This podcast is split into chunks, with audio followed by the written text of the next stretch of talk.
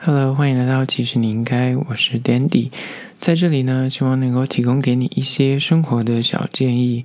你可以参考，可以预防，也可以鄙视，希望你从中呢获得一些思考的新方向。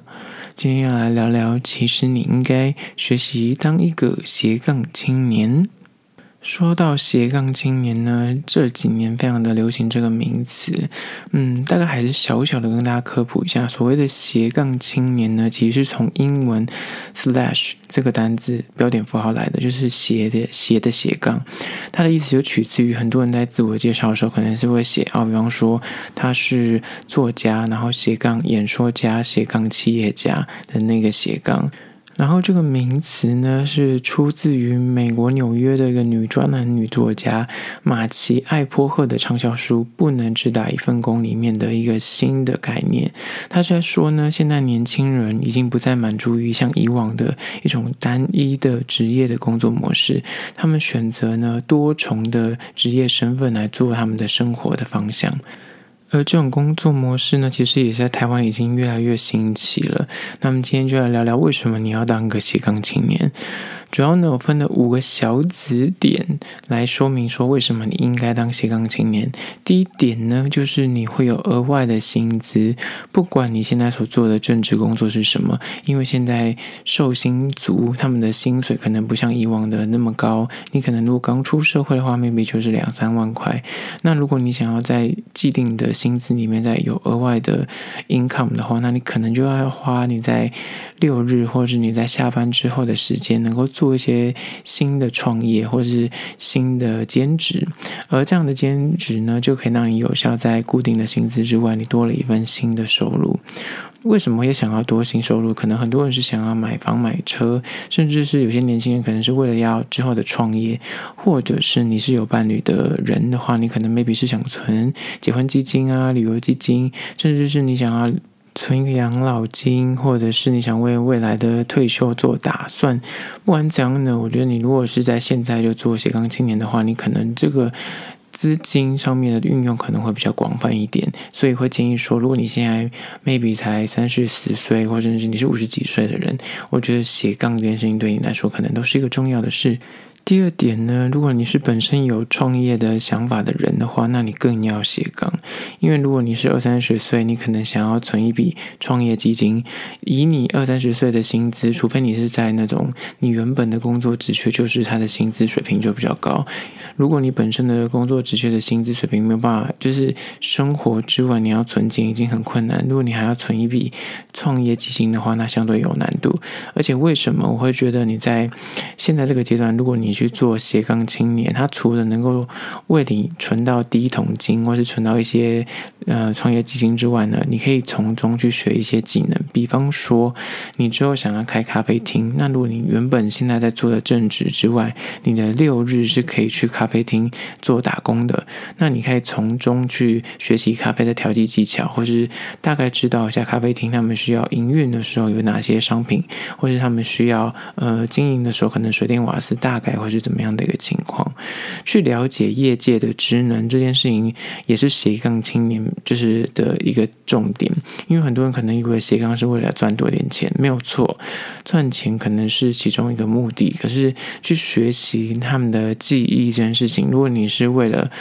未来你有创业梦的话，你要开饮料店的话，那你可能可以考虑去手摇杯店打工，知道他们是怎么泡茶的，或者他们的营收啊，需要哪些器材。那我觉得是同时在薪水之外的加成之外，你连技能也可以同步的加成。第三点呢，是关于说你要如何在理想跟现实之间找到平衡。很多年轻人的第一份工作或是前几份工作，因为可能要为五斗米折腰，你可能无法一下就做到你想要做的那个职缺，或是走到你要到要到的公司这样子。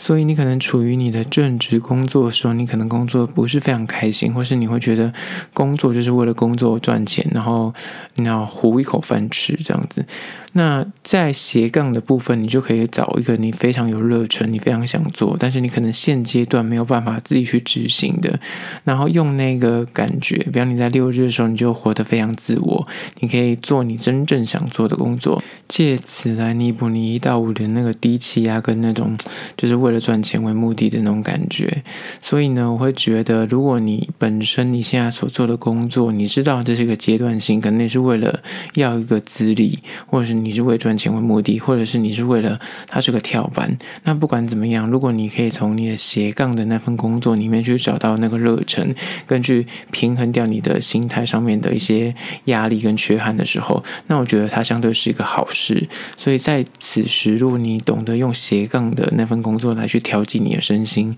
那我就觉得非常值得。第四点呢，就是在于说，你会不用怕说会突然被资遣，或是有没有什么意外的支出或开销。因为在这个世道，你看新冠肺炎影响之下，很多人会放五薪假，甚至有很多公司有所谓的裁员或被资遣的可能。所以真的是现在已经没有所谓的铁饭碗，每个人都要有那种打算，就是要危机意识。你在不管你的正职工作有薪资有多高，福利有多好，你永远都要有那种有。换意识，知道说有可能你这份工作没有办法做一辈子。那如果是这个状况的话，你有没有其他的呃选项呢？那斜杠这件事情就可以让你做到，你同时在正职之外，你可能有闲暇之余可以去从事别的另一番事业。不管你是写作，或是你经营网拍，或是你有做一些小的创业，这些东西都可以帮你买一些保险，同时它可以提供你一些额外的薪资，让你可以在。被资遣啊，或是呃，突然你可能最近水逆的关系，说你的三 C 产品坏掉，或是你的电脑坏掉，那你可能就比较不用怕说哦，你可能会意外需要再多一笔钱来负担这个三 C 产品。更不用说，其实还有额外的那种，就是生病啊或什么之类的，你可能家用会突然有急需。那如果你是用单纯一份死薪水想要 cover 这些的话，那可能当下负担就会比较大。但如果你有所谓的斜杠的这份工作的时候，相对你在资金的运用上面会比较多弹性，而且哪怕你就是没有这些意外支出或是额外的花费或被资钱的问题的话。当你有这份额外的斜杠收入的时候，我觉得它也可以相对等给你一种某种信心的加成。你会觉得，当你想要转职的时候，你有额外的呃薪资的负担，你就比较不用有压力，说你可能找工作的时候会没有钱。另外一个部分呢，就是当你在公司体制里面，你想要去争取一些好的福利或是好的薪资再往上升的时候，你也会相对比较勇敢。你不用怕说会不会我讲了之后反而被被砍头之类的，所以我觉得它是相对于增加你的自信心，因为你知道你有其他的本事是可以赚钱的，所以我觉得，嗯，对年轻人来说，斜杠是一个增加自信的一种方法跟手段。第五点呢，我觉得。为什么你要当斜杠青年？是因为它可以增加你的第二专长，就跟刚刚所说的一样，它不一定是你是为了创业，它可能就是单纯你在这方面你有兴趣，你想多琢磨。比方说，你对于写作这件事情非常有兴趣，可是你本身的工作可能是工程师，但你可以在那个地方多琢磨，它可以在你的职场上面相辅相成。比方说，你可能是工程师，可是你喜欢写作，但这两个领域看起来跨度有点大，但你永远不知道说你在两方面中间可能可以找到一个平衡。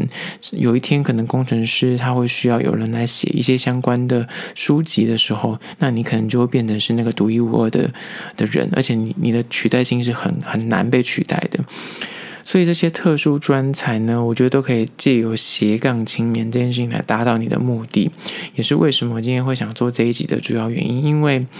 像很多年轻人可能会刚开始做一份工作，然后可能就觉得哦，这份工作是他有热忱的，然后就投注所有的心力在他上面。可是后来做一做，可能久了之后，可能会遇到职业倦怠，或是会遇到薪资水平可能不如预期，但他们又会卡了一个不敢离职的状况。那我觉得。